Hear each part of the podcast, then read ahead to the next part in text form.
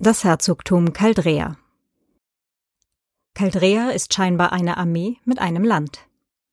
Irgendwie gab's da ständig Krieg, oder man hat immer Angst davor. Die Grenze ist komplett befestigt und es ist wirklich nervig, durch das Land zu reisen, weil man für alles und ständig irgendwelche Papiere braucht, die dann doch keiner wirklich sehen will. Jeder Grenzer ist wichtiger als der letzte und die Milizen auf den Landstraßen, die sind die wichtigsten. Jeden, den man trifft, ist oder war irgendwie Soldat oder Gardist. Es gibt da anscheinend zwei Armeen, die sich, warum auch immer, nicht leiden können. Selbst die Dorfbevölkerung war bei der Miliz, und die Dörfer sind meist befestigt. Es gibt bemerkenswert große Soldatenfriedhöfe, und jedes Dorf hat irgendwo einen Gedenkstein für die Gefallenen. Schade, dass das ganze Land irgendwie völlig paranoid ist, denn die Leute sind eigentlich wirklich nett und gastfreundlich. Das Essen ist toll. Es gibt meist Wurzelgemüse und Hammel- oder Schweinefleischgerichte aus dem Schmortopf und die Herbergen sind wirklich gut. Das liegt aber auch daran, dass es verboten ist, offen an der Landstraße zu rasten. Du musst in den Herbergen schlafen, ansonsten gibt es Stress mit den Milizen oder noch schlimmer mit der Armee oder sogar der Garde. Für Zauberer ist das so eine Sache. Die brauchen für die Einreise nach Caldrea einen besonderen Ausweis, den sie nach Vorsprechen an der Grenze bei einem Offizier des sogenannten Taumaturgischen Chor bekommen. Wer das nicht will oder den Ausweis nicht bekommt, kann auch einen Halsring anlegen lassen. Der verhindert, dass man zaubern kann. Wer sich als Zauberer in das Land schummelt, ohne sich erkennen zu geben, kann wirklich ernsthaft in Schwierigkeiten kommen. Das finden die da nicht lustig. Hier, das hängt manchmal noch an den Landstraßen rum. Ist wohl schon älter, aber die meinen das wirklich so. Proklamation. Viel zu lange haben unbefähigte Magier und allgemein Magiebegabte ihre chaotische Fähigkeit genutzt, haben in vielen Ländern der Mittellande, aber auch auf unserem geliebten Boden Entsetzliches getan und in die Welt gerufen. Viel zu häufig wurde dies bislang bagatellisiert. Dies kann so nicht akzeptiert werden. Aus diesem Grunde ist das Wirken von Magie auf kaldrianischem Boden ab dem heutigen Tage verboten. Alle magiebegabten Bürger haben sich unverzüglich bei den Judikatoren ihres Distrikts zu melden, zudem werden diese auch selbstständig die Städte und Dörfer aufsuchen, so wie es seit jeher gehandhabt wurde. Ein jeder Magiebegabte wird zur weiteren Überprüfung an die Nebeltürme überstellt und für dahin im Sinne des Herzogtums als Magier des thaumatogischen Chors ausgebildet. Bürger, deren Befähigung nicht ausreichend ist, erhalten einen Dämpfungsring, welcher das Wirken jeglicher Magie unterbindet. Dieser ist immer und offen zu zeigen. Der Bürger soll hiermit sehen, dass für seine Sicherheit gesorgt ist und von Hexen und Magiern keine Gefahr mehr droht. Ebenso sei hiermit verkündet, dass das Wirken von geistesbeeinflussender Magie in völliger Gänze unter besonderer Strafe steht.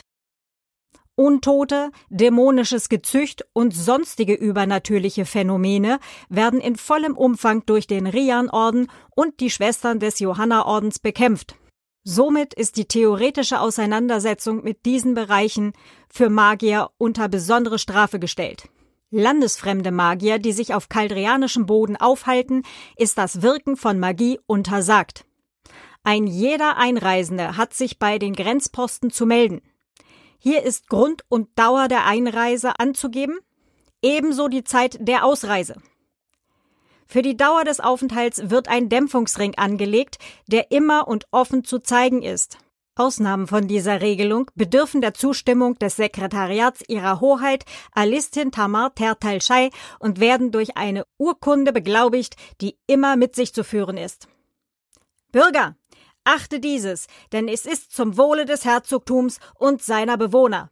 Melde Magiebegabte ohne Dämpfungsring. Gezeichnet General A. Stettler. Es gibt zwei große Städte, die sehenswert sind. Brana, da gibt's so ziemlich alles zu kaufen, aber es ist echt teuer. Wenn du mal so richtig gut essen willst, geh in den goldenen Gaumen. Kostet aber einiges. Brennecker hingegen ist die Stadt, in der man wirklich feiern kann. Sie ist voll von Soldaten, Kneipen und Bordellen. Man kann sich also vorstellen, was da los ist. Ich höre das Lied von Brennecker noch heute. Die Hauptstadt des Landes ist eigentlich eine große Burg. Die bekommt man aber nur von weitem zu sehen. Alles scheint seltsam geheim, wichtig oder abgeschirmt zu sein, und die roten Uniformen des Militärs sind allgegenwärtig. Die Bevölkerung ist eher arm als reich. Hungern muss zwar keiner, aber der Wirtschaft geht's wohl nicht so gut. Caldrea ist echt liebenswert, aber hat leider auch echte Probleme. Durchreisen kann man da mal, aber wenn man dort länger wohnen möchte, bekommt man zwangsläufig Stress mit irgendeiner offiziellen Stelle. Wo man gar nicht hingehen sollte, ist Tjamael. Das ist ein militärischer Sperrbezirk, in dem es früher viel Ärger mit dem Chaos gab. Die haben da einfach eine Mauer drum gebaut und so viele Soldaten reingeschickt, bis es ruhig wurde. Außerdem haben sie da wohl auch ihre Gefangenen verheizt. Wie dem auch sei, jetzt passiert da nicht mehr viel. Aber man wird stumpf verhaftet, nur weil man dort in der Nähe ist.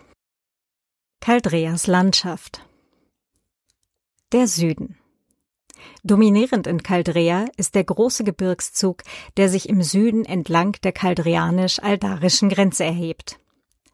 Die eisenhaltigen roten Berge mit den weißen Spitzen ragen majestätisch über das seichte hügelige Heideland zu ihren Füßen. Bei Sonnenuntergang glühen die Berge über Dantaresch glutrot, weshalb sie auch die flammenden Berge genannt werden. Höchster Berg mit über 3500 Metern ist Rosemarie, die nach ihrer Bezwingerin Rosemarie Mess, die im Jahre 134 auch lebend wieder herunterkam, benannt wurde. Der Westen. Zu den südwestlichen Ausläufern des Roten Gebirges hinter dem Gashradal wird das Gestein sandiger und geht in eine ockerrote, karge Landschaft über, die mit hartem, trockenen Gras und etwas Heide bewachsen ist. Über dem Hochplateau bei Brana ruhen die berühmten heißen Quellen, deren warme Dämpfe das Klima von Brana angenehm mäßigen und für eine üppige Fauna und Flora sorgen. Um Brana herum gibt es daher etwas Ackerfläche, Weideland sowie Anbau von Flachs, Äpfeln, Kartoffeln, Mayana, das ist kaldreanisches Getreide, und Hopfen. Brana als blühende Handelsmetropole liegt idyllisch an einem weiten See im Gebirge, der aufgrund seiner Reinheit und seiner strahlend türkisen Farbe Kristallsee genannt wird. Die Mitte die geografische Mitte Caldreas wird bestimmt von Heideland, das von kleinen Wäldchen durchzogen wird. Im Nordwesten dieses Abschnitts liegt die Region Tjamail, die halb in einen dichten Mischwald eingebettet ist. Der Osten. Das Tor zum Osten ist die Garnisonsstadt Brennecker. Hier befinden sich die Kasernen der Armee sowie die Betriebe zu deren Ausstattung. Weiter im Osten wird das Land seicht hügelig und fruchtbar und wird von Laubwäldern durchzogen. Der Nordosten ist fast vollständig von Laubwald bedeckt und wird nur teilweise von größeren Mayana-Anbauflächen durchbrochen. Im hügeligen Mittosten liegt der Mar, ein großer See, dessen Untiefen Stoff für manche unheimliche Geschichte lieferten zu den nordöstlichen Ausläufern des Gebirges und des Gash Delisots erstreckt sich ein großes Sumpfgebiet, das sich in seinen hintersten Tiefen als unpassierbar zeigt. Flüsse Die drei größten und beschiffbaren Flüsse sind der Gash Radal, der Gash Delisot und der Gash Miramar. Der Gashradal fließt vom Südosten hoch in den Norden, östlich an Tjamail vorbei, hin zur ehemaligen Hauptstadt. Die Quelle liegt am aldarischen Hochgebirge. Der Gash Delisot entspringt ebenfalls im aldarischen Hochgebirge und schiebt sich Richtung Osten durch die flammenden Berge. Der Fluss verläuft sich im Delisot-Moor. Sein Ende konnte noch nicht gefunden werden, da das Moor zu undurchdringlich wird. Er wird wohl irgendwo in Dana Kera seinen Fortgang finden.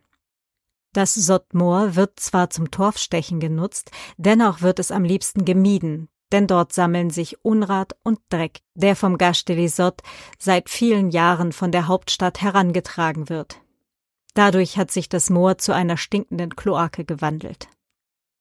Vom Gash de Lisot abgehend schlängelt sich der Gash Miramar in nördliche Richtung bis zum Mar. Der Abfluss vom Gash de Lisot wird durch drei Staudämme und Kieselsteinanlagen geregelt, in denen das Wasser von Unrat gereinigt wird. Caldreas Religionen In Caldrea kann man drei religiöse Strömungen erleben, die miteinander koexistieren. Die Rian-Kirche. Dies ist die offizielle Staatsreligion Caldreas. Sie ist aus ihrem Ursprungsland Aldarien über das Gebirge nach Caldrea gekommen. Vor allem über den Kult der heiligen Johanna, der für den Schutz der Schwachen und den Kampf gegen das auch übermächtig erscheinende Böse steht, feierte die Riankirche in Caldrea einen schnellen Siegeszug. Heute gibt es mehrere Klöster der heiligen Johanna. Der Riankirche ist ein großer Tempel in der Hauptstadt geweiht. In den anderen Städten finden sich auch Rian-Tempel, aber vor allem Johanna wird an vielen Schreinen verehrt. Der alte Glaube. Aus früherer Zeit ist eine sehr polytheistische Naturreligion erhalten geblieben, bei der quasi alles seinen eigenen Gott haben kann und hat. Zusammengehalten wird das Gebilde von der großen Erdenmutter Gaia, aus der alles entstanden ist und in der alles zusammenfließt. Von modernen, aufgeklärten Kaldrianern wird dieser Glaube belächelt. Aber wenn man für eine gute Ernte betet, das Vieh krank ist oder ähnliches, wird immer wieder entweder Gaia oder ein örtlicher Gott angerufen. Der Eisenthron. Eigentlich keine Religion, kommt die Verehrung vieler Kaldrianer ihrer Herzogin und ihrem eisernen Thron einer religionsähnlichen Art und Weise gleich. Niemand würde offen sagen, dass dies eine Religion wäre. Aber teilweise werden in einem Johanna-Schrein auch schon Bildnisse von Alistin Tamar Tertalschai aufgestellt und angerufen. Die Geschichte Kaldreas und die Geschehnisse dort für alle, die sich mehr mit dem Land beschäftigen. Der Fall Chaotiens es war ein kühler und windiger Tag im Herbst des Jahres 81 nach Mittal, als der Untergang des chaotischen Reichs auf noch ungeklärte Weise seinen Anfang nahm. Seine Majestät Kreondamius I. von Chaotien hatte seine Vasallen zu einer außerordentlichen Sitzung in die Hallen des Reichskongresses, also der Adelsversammlung, gerufen, um den Weg des Reiches bekannt zu geben und zu besprechen. Was dann geschah, war vernichtender als jeder Krieg, den das Reich je bestritten hatte. Einige wenige, die den Untergang der Hauptstadt aus weiter Ferne mit ansahen, berichteten später von einer dunklen Sphäre, die sich über die Stadt legte und kurz darauf kollabierte. Andere sahen schwarze Berge auf den Königsberg stürzen und wieder andere spürten von überall her Schatten auf das Zentrum des Reiches zuströmen, um es zu verschlingen. Was wirklich geschah, liegt im Verborgenen, und keinerlei Spuren sind auf den Fleckchen Erde am Gashradal zu finden, wo sich jetzt eine schwarze Geröllwüste gähnend erstreckt. Die Kunde vom Untergang breitete sich wie ein Waldbrand im Lande aus, und neben den niedergeschlagenen und ungläubigen Mienen der Bürger erschienen schnell auch solche, denen die Gier ins Gesicht geschrieben war. Überall brachen gewalttätige Unruhen aus. Verblendet von den Worten Aufständischer ergriffen die niedrigsten Adeligen mancherorts die Macht, um das Land in Anarchie zu stürzen. Selbst einige Militäreinheiten ließen sich von diesen Stimmen verführen und untermauerten diese vermeintlichen Ansprüche mit Schwert und Schild.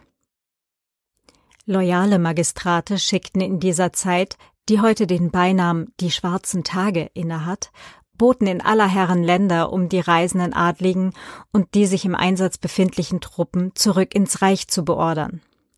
Fast drei Wochen nach dem Niedergang trafen sich Baron Belek Ardoulouren, Reichsbaronin Celeste von Dalcourt und ihre Hoheit Alistin Tamar Tertalschai, diese in Begleitung der Reichsritterschaft in der Nähe der ehemaligen Hauptstadt und berieten, wie der ausgebrochenen Unordnung Einhalt geboten werden könne.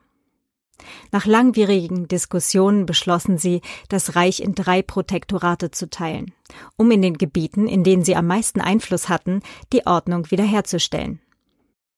Herzogin Alistin zog mit einem großen Teil des chaotischen Militärs in die Gebiete des ehemaligen Herzogtums Caldrea, welches zu einer früheren Zeit durch den König in einer Landreform aufgelöst worden war. Als Spross der Herzöge Caldreas waren die Bürger in diesem Teil des Landes besonders zugeneigt und erkannten schnell ihre Autorität an. Widerständler wurden gerichtet.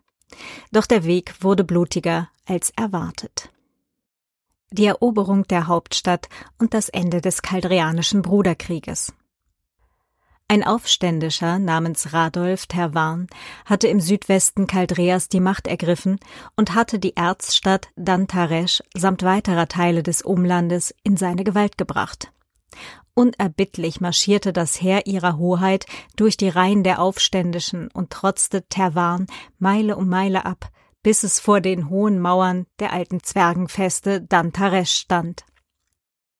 Während im Umland Weiterjagd auf die Anhänger des Rebellen gemacht wurde, richtete sich der Haupttross für die Belagerung ein schweres Belagerungsgerät wurde in Stellung gebracht und während die Katapultgeschosse in den folgenden Tagen unaufhörlich auf die Stadt geschleudert wurden, trafen Boten im Heerlager ihrer Hoheit ein und berichteten von der Proklamation der Fürstentümer Rayon und Tirtakal, den ehemaligen Protektoraten der Adligen Celeste von Dalcourt und Belek al-Duluren.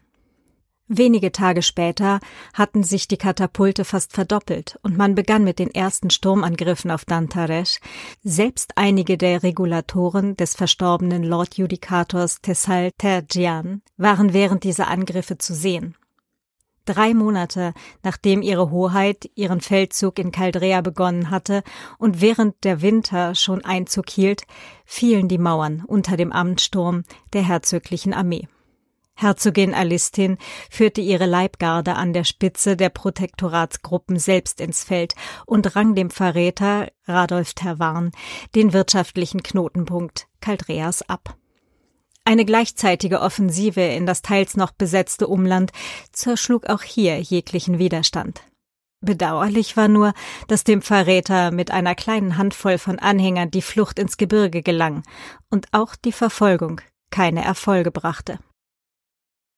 Kurz nach der vollständigen Einnahme der Erzstadt am 12. Dezember 81 nach Mittal ließ ihre Hoheit Folgendes verkünden. Das Volk von Caldrea hat einen Sieg davon getragen.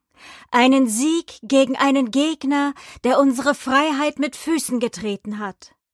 Der unsere Ideale und Träume mit Füßen getreten hat einen Sieg, der wie ein Leuchtfeuer in der Dunkelheit ist, die der Niedergang des alten Königreichs über seine tapferen Bürger warf.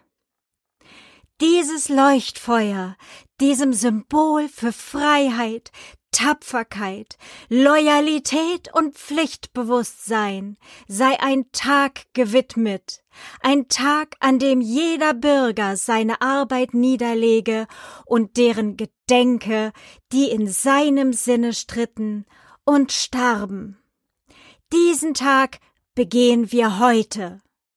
Und an diesem Tage ergeht die Erklärung, dass Caldrea frei ist frei im Herzen dem zu folgen, was einst der Geist des Königreichs war, frei im Geiste sich selbst zu seinem rechtmäßigen Glanze zu erheben.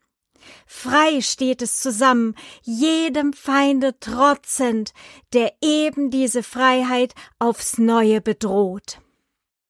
Vom heutigen Tage an ist Caldrea ein freies Herzogtum und soll als solches in aller Welt anerkannt und proklamiert werden, unter der souveränen Führung der letzten Tochter des Geschlechts Talschai legt es seinen Status als Protektorat ab, in Gedanken an das, was verloren ging, seiner Zukunft entgegenstrebend.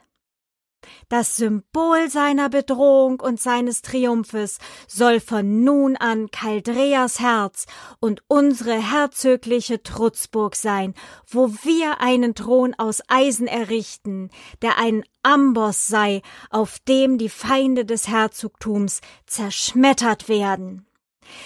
Die Hauptstadt Dantaresh sei hiermit ausgerufen. Dies ergehe von unserer Hand vom heutigen Tage an. Die Geburt des Herzogtums Caldrea. Mit dieser Erklärung war das Herzogtum Caldrea ins Leben gerufen worden und es begann die Zeit der Konsolidierung des jungen Reiches. Ihre Hoheit erließ die Order, das Gebiet Caldreas in drei Provinzen einzuteilen und ließ diese mit loyalen Magistraten besetzen, die die weitere Ordnung neu errichten sollten.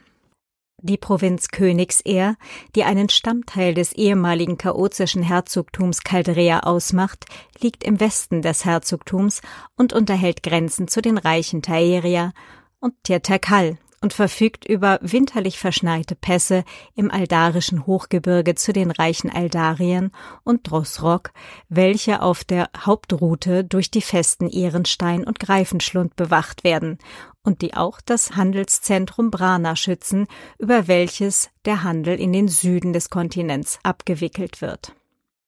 Tief im Hochgebirge sollen hier auch die Nebeltürme liegen, eine ehemals aufgegebene Stätte des thaumaturgischen Chors, welche ihre Hoheit im Bemühen, das Chor zu neuem Leben zu erwecken, wieder eröffnet hat. Zentrum der magischen Gewalt in dieser Provinz ist die feste Gnadental.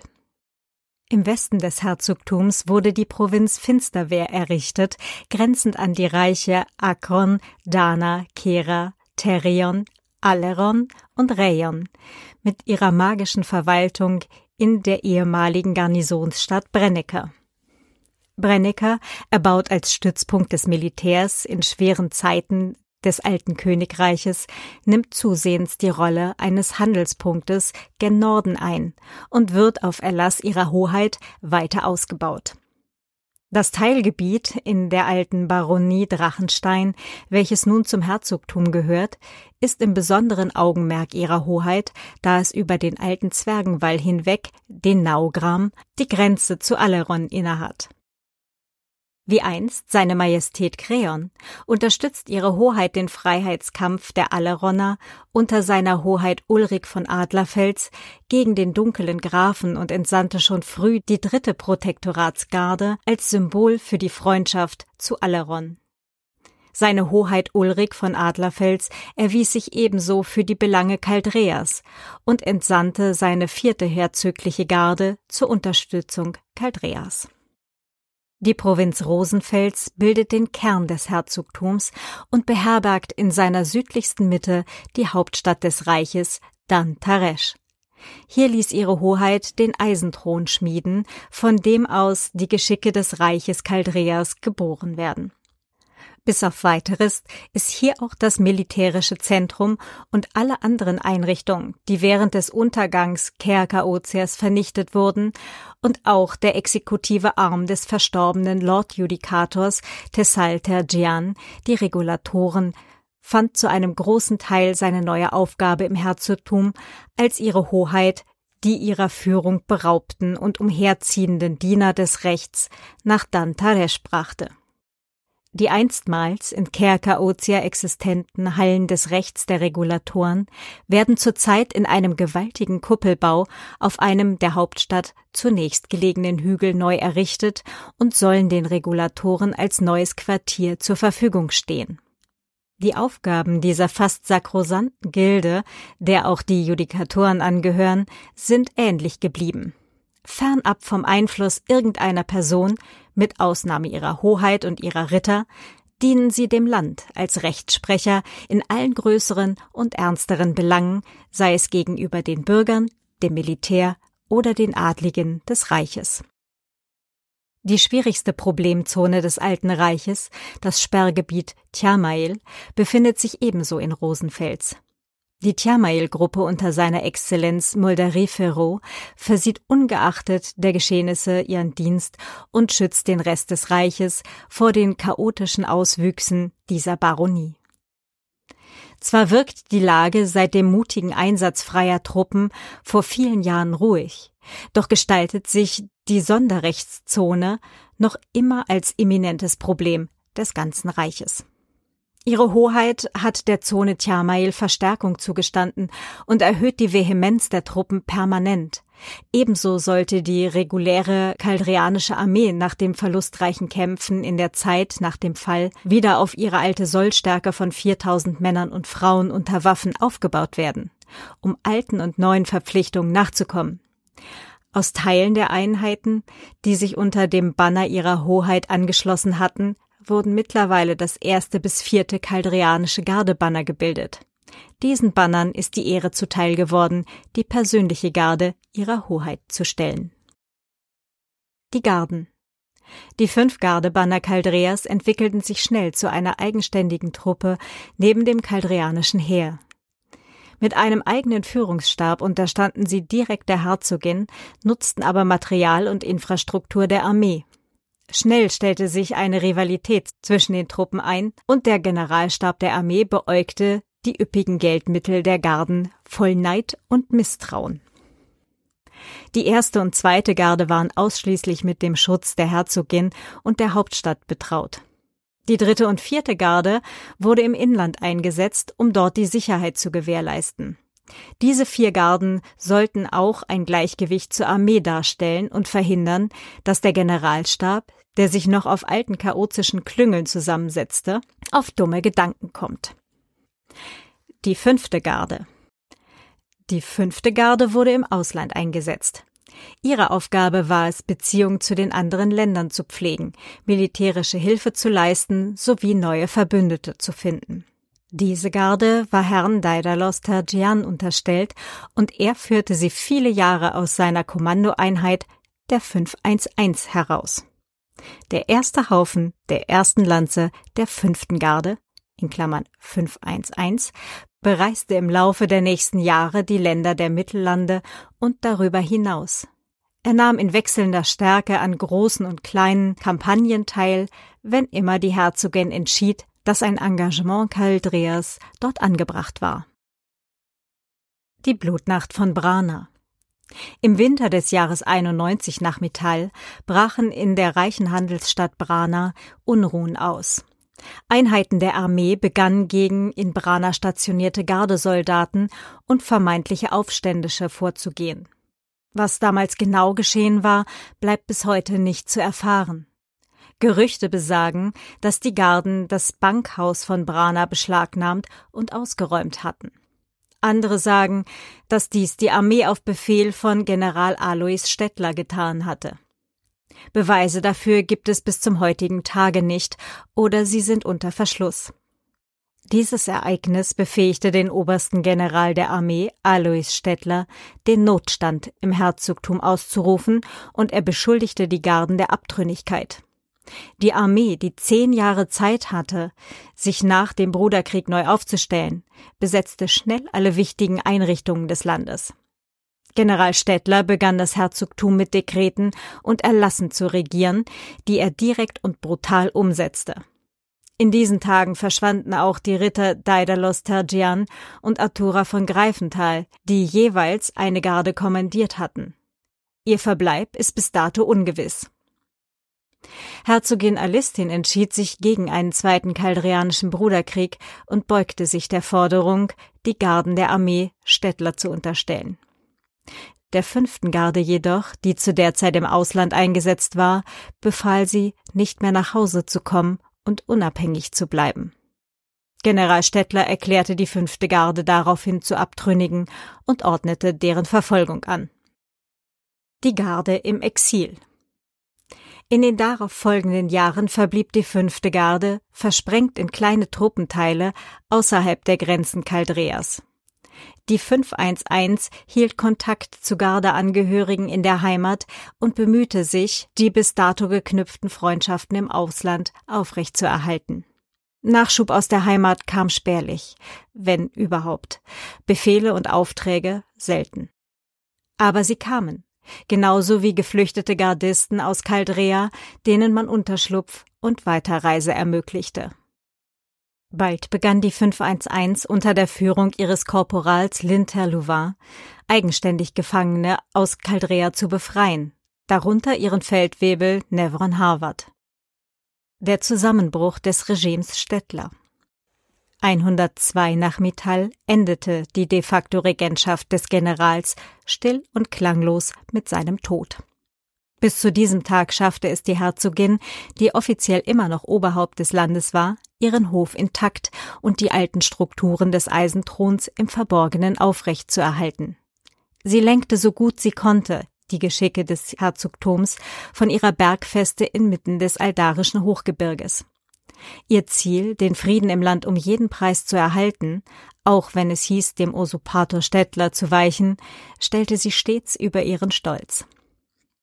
So manch einer wünschte sich, sie hätte ihr Erbe mit Waffengewalt zurückerobert. Doch das tat sie nicht. Sie wartete bis zu der Nacht, in der sie die Nachricht erreichte, dass Stettler still und kläglich an einer neuen ansteckenden Lungenkrankheit verstorben war. Alistin kehrte nach Dantaresh zurück, ordnete eine Staatstrauer für den verdienten General an, versetzte alte Generäle und Offiziere in den Ruhestand oder beförderte sie auf isolierte harmlose Posten. Sie schaffte es, Stettlers Seilschaften zu zerschlagen, ohne einen Tropfen Blut zu vergießen und ohne, dass die Bevölkerung davon Notiz nahm. Bis heute ist es weitgehend unbekannt, was wirklich hinter den Kulissen geschah. Die Garden wurden wieder eingesetzt und die Distriktverwalter neu eingeschworen. Die Situation heute. Caldrea ist wieder da. Das bemüht sich Herzogin Alistin, ihren alten Verbündeten immer wieder mitzuteilen. Nach Jahren der isolationistischen Militärregierung des Generals öffnet sich Caldrea nun wieder merklich dem Ausland. Die fünfte Garde ist wieder voll im Einsatz und aus der Korporal Terlouvain, die die 511 durch die harte Zeit des Exils geführt hatte, ist nun eine Leutnant Terlouvain geworden, die mit ihrem alten Feldwebel, alten Kameraden und neuen Weggefährten erneut fremde Länder bereist, um das Wort und die Hand der Herzogin Alistin in die Welt hinauszutragen. Das Herzogtum erholt sich und befindet sich im wirtschaftlichen Aufschwung. Eine sechste Garde ist derzeit im Aufbau und die Rivalität zwischen Armee und Garde schwindet. Dennoch gibt es viele, die altes Unrecht nicht vergessen. So wird es noch dauern, bis alle Wunden der Vergangenheit geheilt sind. Jedoch war und ist dies immer noch das oberste Anliegen und Ziel ihrer Hoheit Alistin Tamar Tertalschei, das Land endlich zu einen und in eine friedliche Zukunft zu führen. Der Rose Glanz, die kaldrianische Hymne. Ihr Banner fliegt, ihr Fahnen wehet, der Rose Glanz die kalte Nacht erhellt. Ihr Trommeln schlagt, ihr Hörner rufet, ruft die Soldaten auf zum letzten Sturm. Seht den Mond hoch in den Wolken, in fahlem Licht die Zukunft liegt und der Wind, er wird uns leiten, wenn wir stehen im letzten Gefecht. Folgt dem Ruf, folgt ihm zur Freiheit, diese Nacht im Mondenschein kommt der Morgen, unsere Fahnen, wehen über Dan Taresh. Ihr Banner fliegt, ihr Fahnen wehet, der Rose Glanz die kalte Nacht erhellt. Ihr Trommeln schlagt, ihr Hörner rufet, ruft die Soldaten auf zum letzten Sturm. Auf, Kameraden, die Nacht ist unser, im Osten schon der Morgen graut, mit der Rose in unseren Herzen, zu den Zinnen von Dantaresh. Ihr Banner fliegt, ihr Fahnen weht, der Rose Glanz die kalte Nacht erhellt, ihr Trommeln schlagt, ihr Hörner rufet, ruft die Soldaten auf zum letzten Sturm. Vorwärts Marsch legt an die Feuer, einmal noch die Bresche stürmt, und so ziehen der Rose Kinder in die Nacht von Dantaresh. Ihr Banner fliegt, ihr Fahnen wehet, der Rose Glanz die kalte Nacht erhellt. Ihr Trommeln schlagt, ihr Hörner rufet, ruft die Soldaten auf zum letzten Sturm. Ihr Banner fliegt, ihr Banner fliegt, diese Nacht der Rose Glanz. Ihr Banner fliegt, ihr Banner fliegt, diese Nacht der Rose Glanz. Und euch wünsche ich jetzt ganz viel Spaß in Caldrea und darüber hinaus. Macht's gut!